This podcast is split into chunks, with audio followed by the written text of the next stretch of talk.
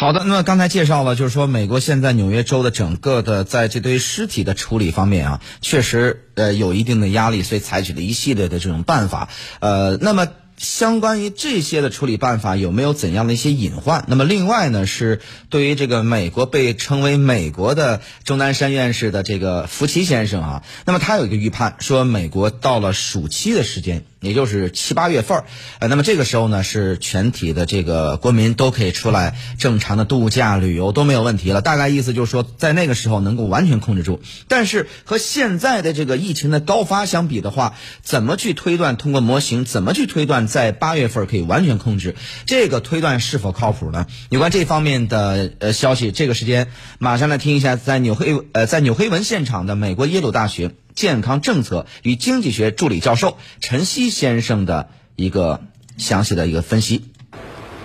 好的。那么这个模型呢，是华盛顿大学它的研究所，其实它是多年来对于健康的建模，对于基础的健康数据以及医疗系统的这个数据，它应该是最全面的，也有盖茨基金会常年的支持。它的建模呢，所有的模型其实它都有假定，就是目前的政策是不放松的，在此基础上，而且个人的行为也不变，也就是说现在的这种呃保持社交距离啊，在家隔离，像这些策略不变的情况下，那么。得到这个数字，所以他们的这个研究所每五天也会再更新一下这个数字，因为有新的政策可能会产生，有的政策说不定会放宽，这个可能又会加大死亡。那么另外这个数字呢，也建立在一个前非常重要的前提，就是测试的能力啊，包括测试的这个强度不变化。呃，很多人可能会问，为什么现在还谈测试？其实测试是现在目前最重要的一件事儿。也就是说，呃，在它围绕着这个疫情的早期、中期，一直到疫情之后，我们决定什么时候放开，其实都是建立在这个测试试剂能够随时能够跟踪人群的情况下，不然的话。无法摸清楚这个情况，那么即使放开以后，如果引起新的一波疫情，那么是会很麻烦的。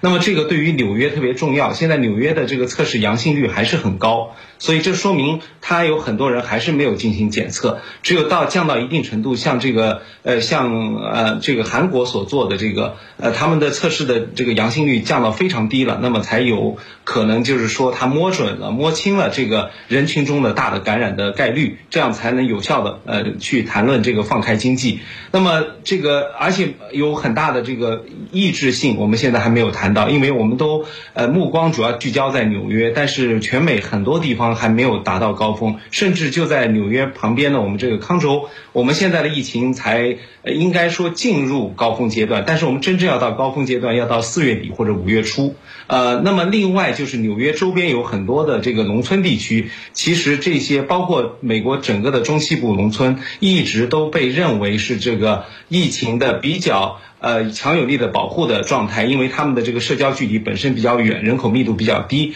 但是呢，这些地方呢，其实这个医疗的设施是最薄弱的，多的诊所在过去几年都关闭了。那么，如果有的诊所现在开的只有一个医生和几名护士，如果医生一旦生病，这个社区就会处在很大的危险中。还有另外最重要的就是物资的调配。目前西部地区已经呃呃过了这个高峰阶段，那么这个物资怎么在这个地区之间做调配？目前就是有很多地区，包括医务人员都，包括纽约的医务人员，还是觉得这个物资是短缺的，无法有效的从这个联邦政府得到有效的物资的配给。